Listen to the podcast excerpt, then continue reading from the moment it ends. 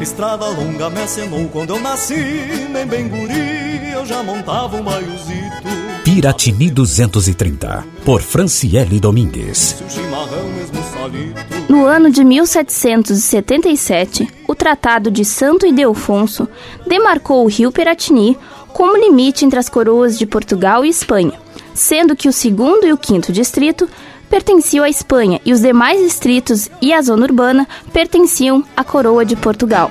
Estrada longa de olhos curvos e matreiros, que tudo sabe o que é na frente, o que me espera. Esta é uma homenagem da Rádio Nativa FM a Piratini em seus 230 anos. Estrada longa